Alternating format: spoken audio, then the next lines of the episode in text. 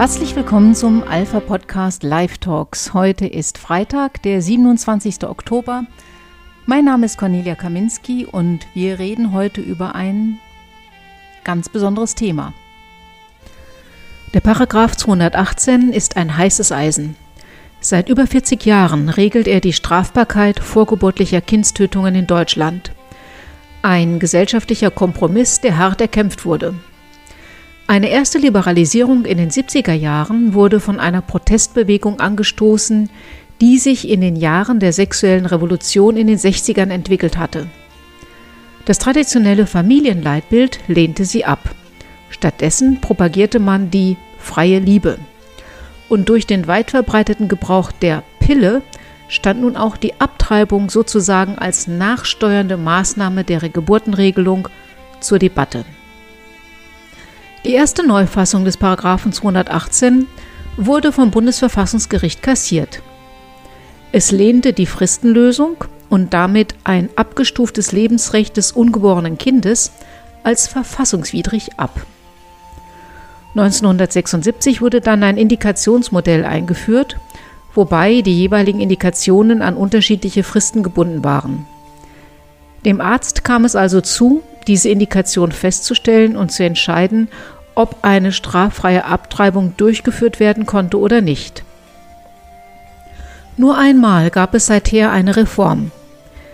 Im Einigungsvertrag erhielt der Gesetzgeber den Auftrag, die verfassungswidrigen Abtreibungsregelungen der DDR in Angriff zu nehmen und eine Lösung für Gesamtdeutschland zu finden. In der DDR hatte jede Frau das Recht, bis zur zwölften Woche der Schwangerschaft diese durch einen ärztlichen Eingriff unterbrechen zu lassen. Weder ein förmlicher Antrag noch eine Begründung waren erforderlich. Bezeichnend ist hier die Sprachwahl in der DDR. Nicht von Abtreibung oder wenigstens Abbruch ist die Rede, sondern von einer Unterbrechung der Schwangerschaft als ob man diese fortsetzen könnte, wenn das Kind erst einmal tot ist und aus dem Uterus entfernt wurde. Warum erzähle ich Ihnen das? Weil wir mit der Ampelkoalition eine Regierung haben, die sich schon im Koalitionsvertrag dazu verpflichtet hat, die Axt an das Abtreibungsstrafrecht in Deutschland zu legen. Ganz nach dem Motto, wenn wir sonst schon nichts hinkriegen, Deutschland wirtschaftlich in Europa das Schlusslicht bildet, Inflation und Wohnungsnot herrschen, dann wollen wir doch wenigstens den ideologischen Umbau der Gesellschaft vorantreiben. Zu diesem Zweck wurde bereits der Paragraph 219 abgeschafft, der die Werbung für Abtreibung verbietet. Und wie bereits damals vorhergesagt, steht nun die Abschaffung des Paragraphen 218 in der jetzigen Form auf der Agenda. Das ist nicht im Interesse einer Mehrheit der Bevölkerung. Mehr als die Hälfte der Deutschen lehnt einer Umfrage der Forschungsgruppe Wahlen zufolge eine komplette Legalisierung von Schwangerschaftsabbrüchen ab. Bei der repräsentativen vom ZDF-Magazin Frontal in Auftrag gegebenen Erhebung sprachen sich 54 Prozent der Befragten dafür aus, den Strafrechtsparagraphen 218 beizubehalten. Nur 36 Prozent wollten den Paragraphen abschaffen. Drei Prozent wollen ihn sogar verschärfen. Nicht mal unter den Wählern der Ampelkoalition gibt es eine Mehrheit für die Abschaffung des 218. Wir haben also eine ziemlich einmalige Situation. Ohne Rückhalt in der Bevölkerung und ohne verfassungsrechtlichen Auftrag möchte die Regierung ein Gesetz ändern, das erwiesenermaßen Leben schützen hilft wenn auch bei weitem nicht so effektiv wie wünschenswert wäre. Und sie möchte sich dabei zugleich nicht die Hände schmutzig machen. Wie macht man das? Man delegiert die Arbeit an eine sogenannte Expertenkommission, die übrigens nicht demokratisch legitimiert ist. Dann besetzt man die Kommission so, dass das Ergebnis vorhersehbar ist, präsentiert dann das Ergebnis dem Wahlvolk und erklärt, seht her, das sagen die Experten. Da muss ich leider für die Streichung des 218 aus dem Strafgesetzbuch stimmen. Experten irren nicht. Ein Gewissen haben Politiker, die zu solchen Schachzügen greifen?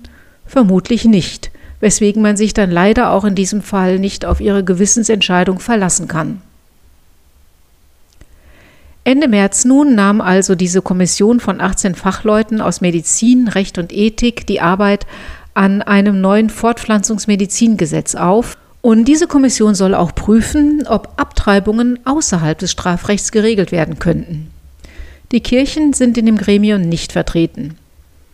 Nun hat aber die Kommission Kirchen und Verbände aufgefordert, Stellungnahmen abzugeben. Bemerkenswert ist, nur zwei der vielen Lebensrechtsorganisationen, die es in Deutschland gibt, wurden gebeten, sich zu äußern. Die Aktion Lebensrecht für alle, Alpha e.V., ist eine davon. Der Bundesverband Lebensrecht als Dachverband ist die zweite Organisation. Dagegen sind mit Pro Familia, Doctors for Choice, Terra de Femme, Humanistischer Verband Deutschland, Center for Reproductive Rights, Feministisches Frauengesundheitszentrum, um nur ein paar zu nennen, ausgesprochen viele Organisationen vertreten, die sich inhaltlich der Abschaffung des 218 schon lange verschrieben haben.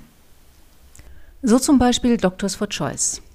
Die setzen sich ganz besonders für die Belange von Menschen ein, die Diskriminierungen ausgesetzt sind. So heißt es, bei einer gesetzlichen Neuregelung sollten die Bedürfnisse und Herausforderungen von marginalisierten Gruppen wie zum Beispiel Personen mit geringem Einkommen, ohne Krankenversicherung, Transsternchen, nicht-binäre und Intersex-Sternchen, Personen, Personen mit Behinderungen oder Sprachbarrieren, Sexarbeitersternchen innen besonders berücksichtigt werden. Denn diese hätten einen erschwerten Zugang zur Gesundheitsversorgung und seien daher auch häufiger von Stigmatisierungen betroffen.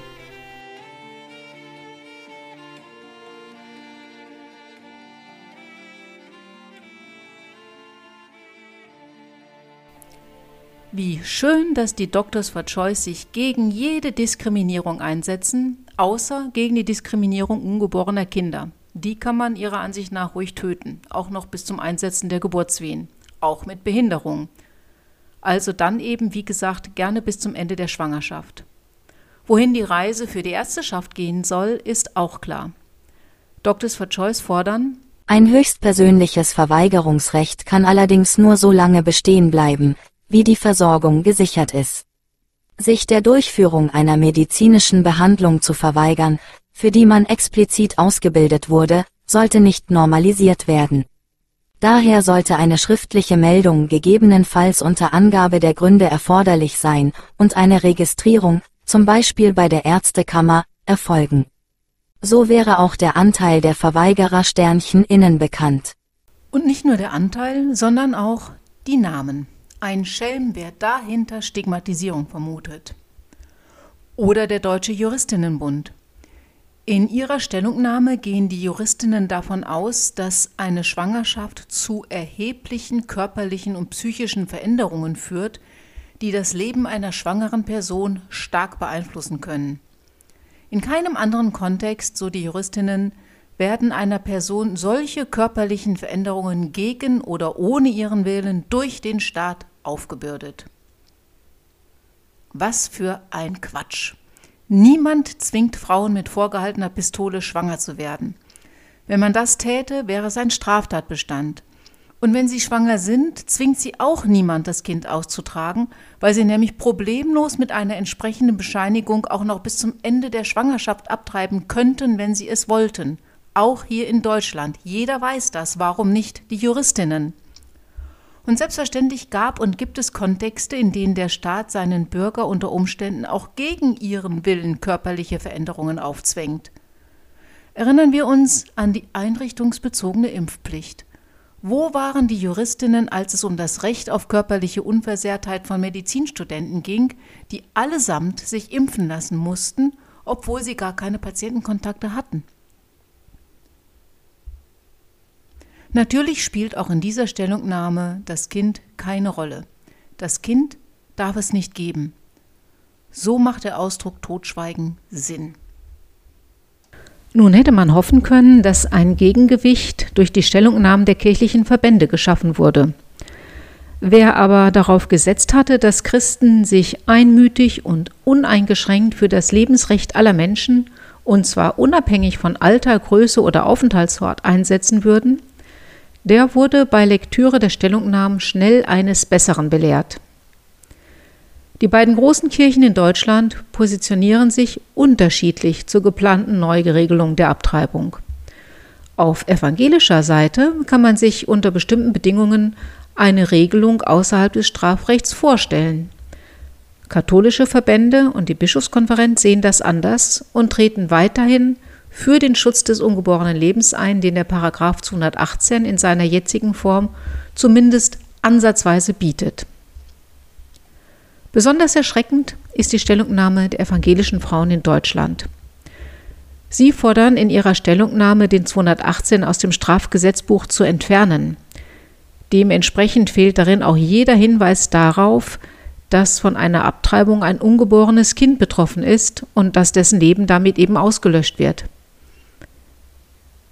Anders als die evangelischen Frauen es in ihrem Beschluss formulieren, gibt es aber kein Recht auf sichere Abbrüche. Dies schon allein deswegen nicht, weil für mindestens einen der betroffenen Menschen jede Abtreibung nicht sicher, sondern tödlich ist.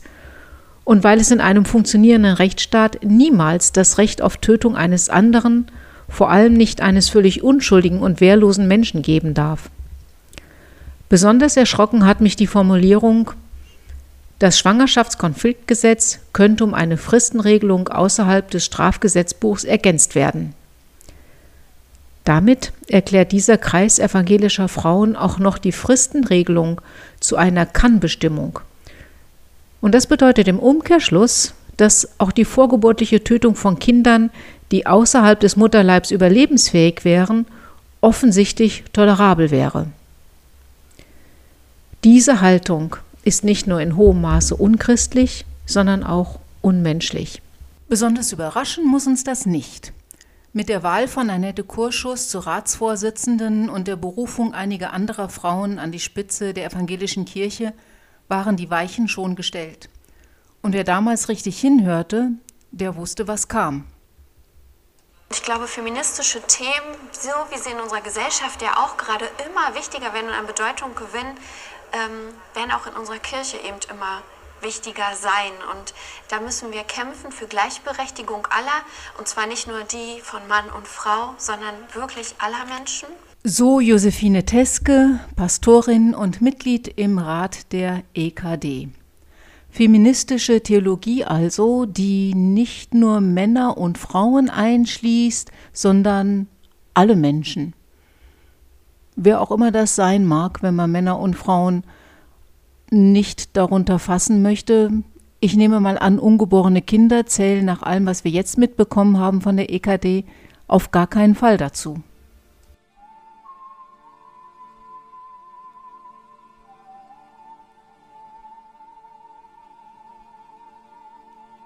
Auch die Diakonie hat inzwischen ihre Stellungnahme abgegeben.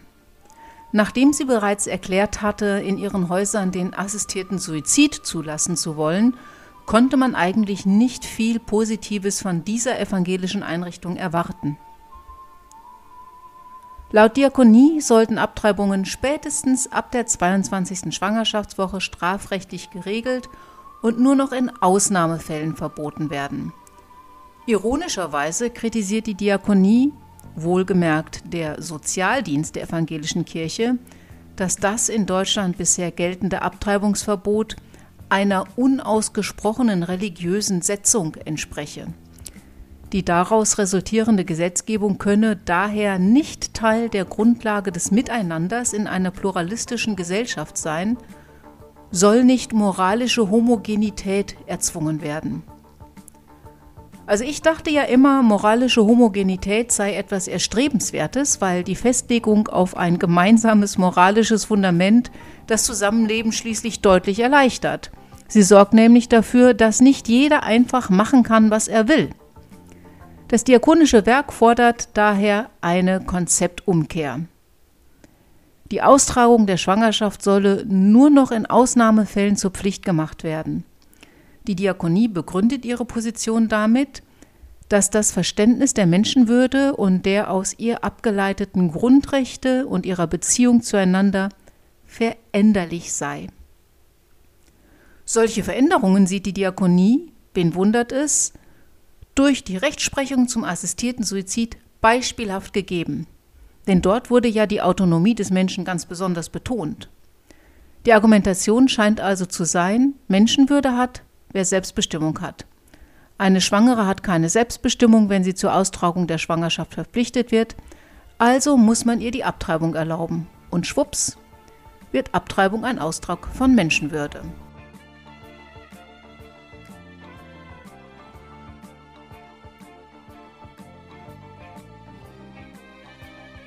Die Argumentation hat eine solche Fülle von logischen Denkfehlern, dass es für einen einigermaßen vernunftbegabten Menschen eigentlich eine Zumutung ist, sie zu lesen. Zunächst einmal. Das Verständnis von Menschenwürde ist nicht veränderbar. Sie ist laut Grundgesetz unantastbar. Ende. Das Einzige, was sich verändert hat, ist, und das will die Diakonie wohl nicht offen zugeben, weil es so haarsträubend ist, sich aber nahtlos einfügt in ihre Geschichte, die Definition dessen, wer oder was Träger von Menschenwürde ist. Die Diakonie argumentiert, aufgrund der gesellschaftlichen und rechtstheoretischen Entwicklungen der letzten 30 Jahre sei eine Neuvergewisserung der Grundrechtspositionen geboten. Mit anderen Worten, in den letzten 30 Jahren hat sich das Unrechtsbewusstsein für die vorgeburtliche Tötung des eigenen Kindes dermaßen verflüchtigt, dass die neue Realität lautet, es ist okay, wenn du dein Kind abtreibst. Was nämlich nicht mehr als Unrecht empfunden wird, das sollte auch kein Unrecht mehr sein. Mit dieser nun abgegebenen Stellungnahme haben wir nicht nur keinen Widerstand der Diakonie mehr, sondern eine offene Befürwortung der Einteilung der Menschen in zwei Klassen solche mit Würde, die man schützen sollte, und solche ohne Würde, die man töten darf, und zwar bis zur 22. Schwangerschaftswoche. Es sei denn, das Kind hat eine Behinderung, dann kann man natürlich auch noch später abtreiben. Das Beratungsangebot der Schwangeren hingegen, so die Diakonie, sei nicht verhandelbar. Es darf nur auf gar keinen Fall eine Pflicht zur Beratung geben, denn das stünde ja im Widerspruch zur Autonomie der Schwangeren, die man keinesfalls bevormunden darf.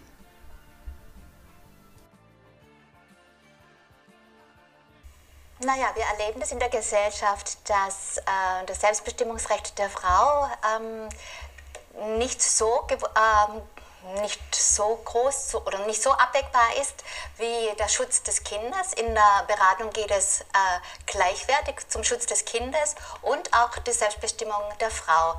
Und ich denke, äh, in der Beratung muss, oder die, der Beratungsverlauf sollte so sein, dass die Frau für sich eine gute Grundlage für eine Entscheidung treffen kann. Und ähm, vielleicht wäre es von den Lebensschützern auch zu erwarten, dass da einfach mehr Akzeptanz und Toleranz gegenüber diesen Frauen, die sich ja nicht einfach machen, die ähm, eine schwerwiegende Entscheidung zu treffen haben und äh, bestimmt das auch nach allen Seiten abwägen, beziehungsweise hoffentlich auch die Angebote sich holen, die sie benötigen, um eine gute Entscheidung für sich treffen zu können, äh, denke ich, dann geht es auch ein Stück weit, geht's auch ein Stück weit um Akzeptanz und Toleranz. Soweit Renate Braun-Schmidt, Referentin der Diakonie Württemberg, im Interview mit Alpha und Omega. Das ist eine Sendung des evangelischen Kirchenfernsehens. In ihren Beratungsstellen, in der Diakonie also, sind Lebensschutz des ungeborenen Kindes und Autonomie der Frau gleichwertige Güter. Und die Frau muss sich die Hilfe holen, die sie braucht, um eine gute Entscheidung für sich zu treffen. Das hört sich zwar erstmal gut an, aber was ist denn jetzt die gute Entscheidung für die Frau? Und warum muss sie sich die Hilfen holen, statt sie von der Diakonie zu bekommen? Und Gibt es da auch eine Hilfe für die dritte Person im Raum bei dem Beratungsgespräch, nämlich das ungeborene Kind? Warum fragt hier eigentlich niemand mehr, was dann für dieses Kind eine gute Entscheidung wäre? Und vor allem, warum sollten Lebensschützer das alles nicht nur tolerieren, sondern auch akzeptieren?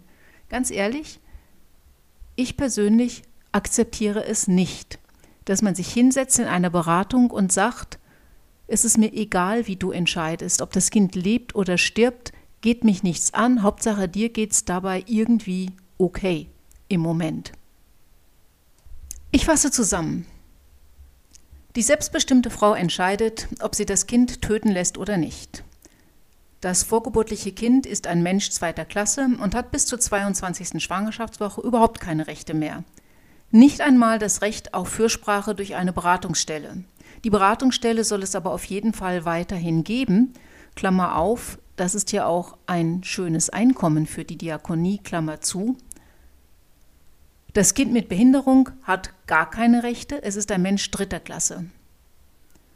Kommt Ihnen das alles irgendwie bekannt vor?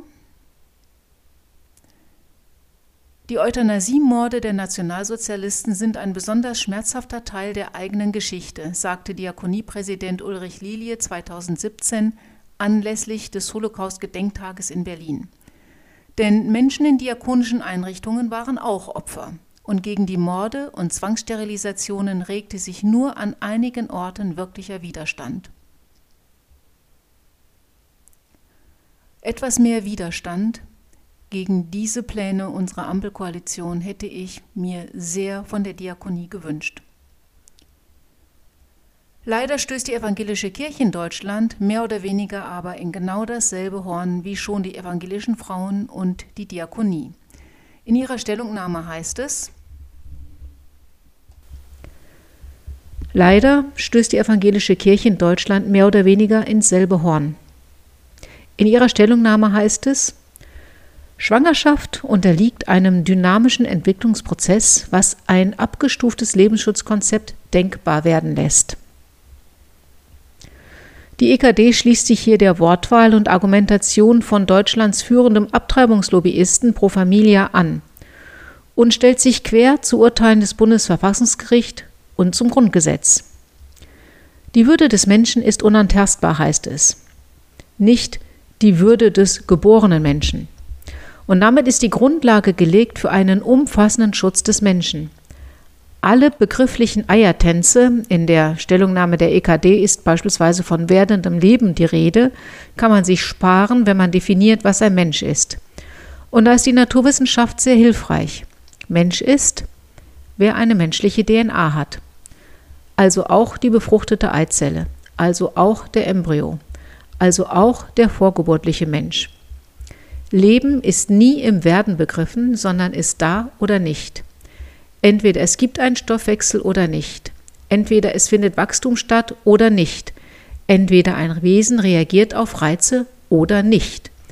Jede Abstufung des Lebensschutzkonzepts erfolgt also nicht aus naturwissenschaftlichen Gründen, weil wir etwa neue Erkenntnisse über das Leben gewonnen hätten, sondern weil es Menschen gibt, die gerne über Menschenleben verfügen können wollen. Und machen wir uns mal nichts vor. Wenn es einen zunehmenden Schutz von Menschenleben gibt, dann wird es sehr bald auch eine Diskussion darüber geben, wann der Schutz menschlichen Lebens abnimmt. Die schlechte Nachricht ist also, wer auf die evangelische Kirche hierzulande in Sachen Lebensrecht aller Menschen baut, der ist von allen guten Geistern verlassen. Die gute Nachricht ist, wir brauchen diese Kirche nicht. Nicht nur in Deutschland, sondern weltweit schließen sich Menschen zusammen, um für das Menschenrecht auf Leben aller einzustehen. Sie treffen sich im Internet, sie tauschen sich in WhatsApp oder Telegram-Gruppen aus, sie organisieren Konferenzen, so wie beispielsweise nächste Woche in London die Alliance for Responsible Citizenship. Das ist eine Konferenz, an der ich auch teilnehmen werde. Vor ein paar Jahren war ich schon einmal zu einer solchen großen Konferenz in Budapest und habe mich da mit Personen ausgetauscht, die sich für Kinder und Familien engagieren und denen die Menschheit wirklich am Herzen lag. Gesponsert wurde der Kongress übrigens vom ungarischen Familienministerium. Ich fand das richtig gut. Und daher heute auch ein hierzu passendes gute Laune Lied, mit dem ich Sie in ein hoffentlich entspanntes Wochenende verabschieden möchte. George Ezra und Budapest.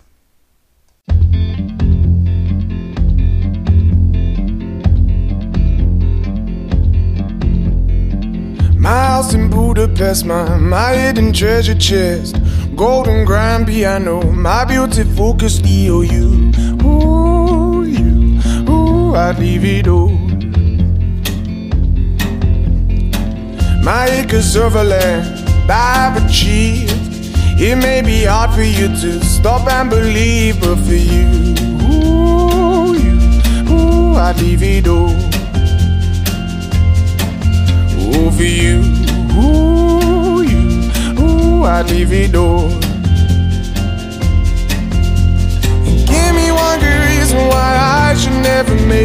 Change. Baby, if you owe me, then all of this will go away. My many artifacts, the list goes on. If you just say the words, I, I'll up and run. Oh, to you, ooh, you, ooh, I'd divido. Oh, to you, ooh, ooh, I'd. Give me one good reason why I should never make a change. Baby, if you owe me, then all of this will go away. Give me one good reason why I should never make a change.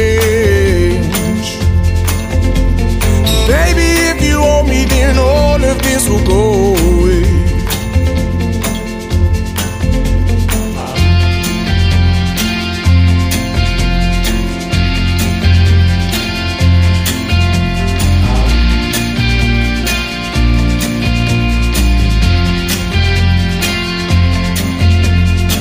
My friends and family, they don't understand.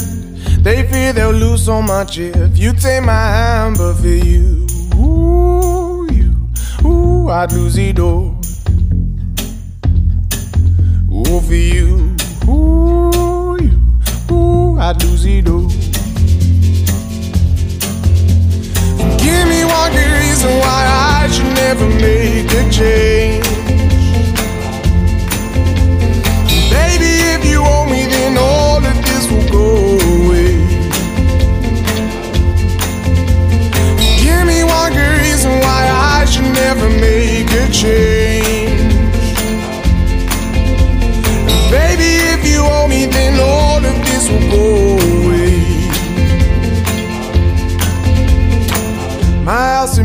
Budapest, my, my hidden treasure chest, golden grand piano, my beautiful Castillo. You, ooh, you, ooh, I'd leave it all.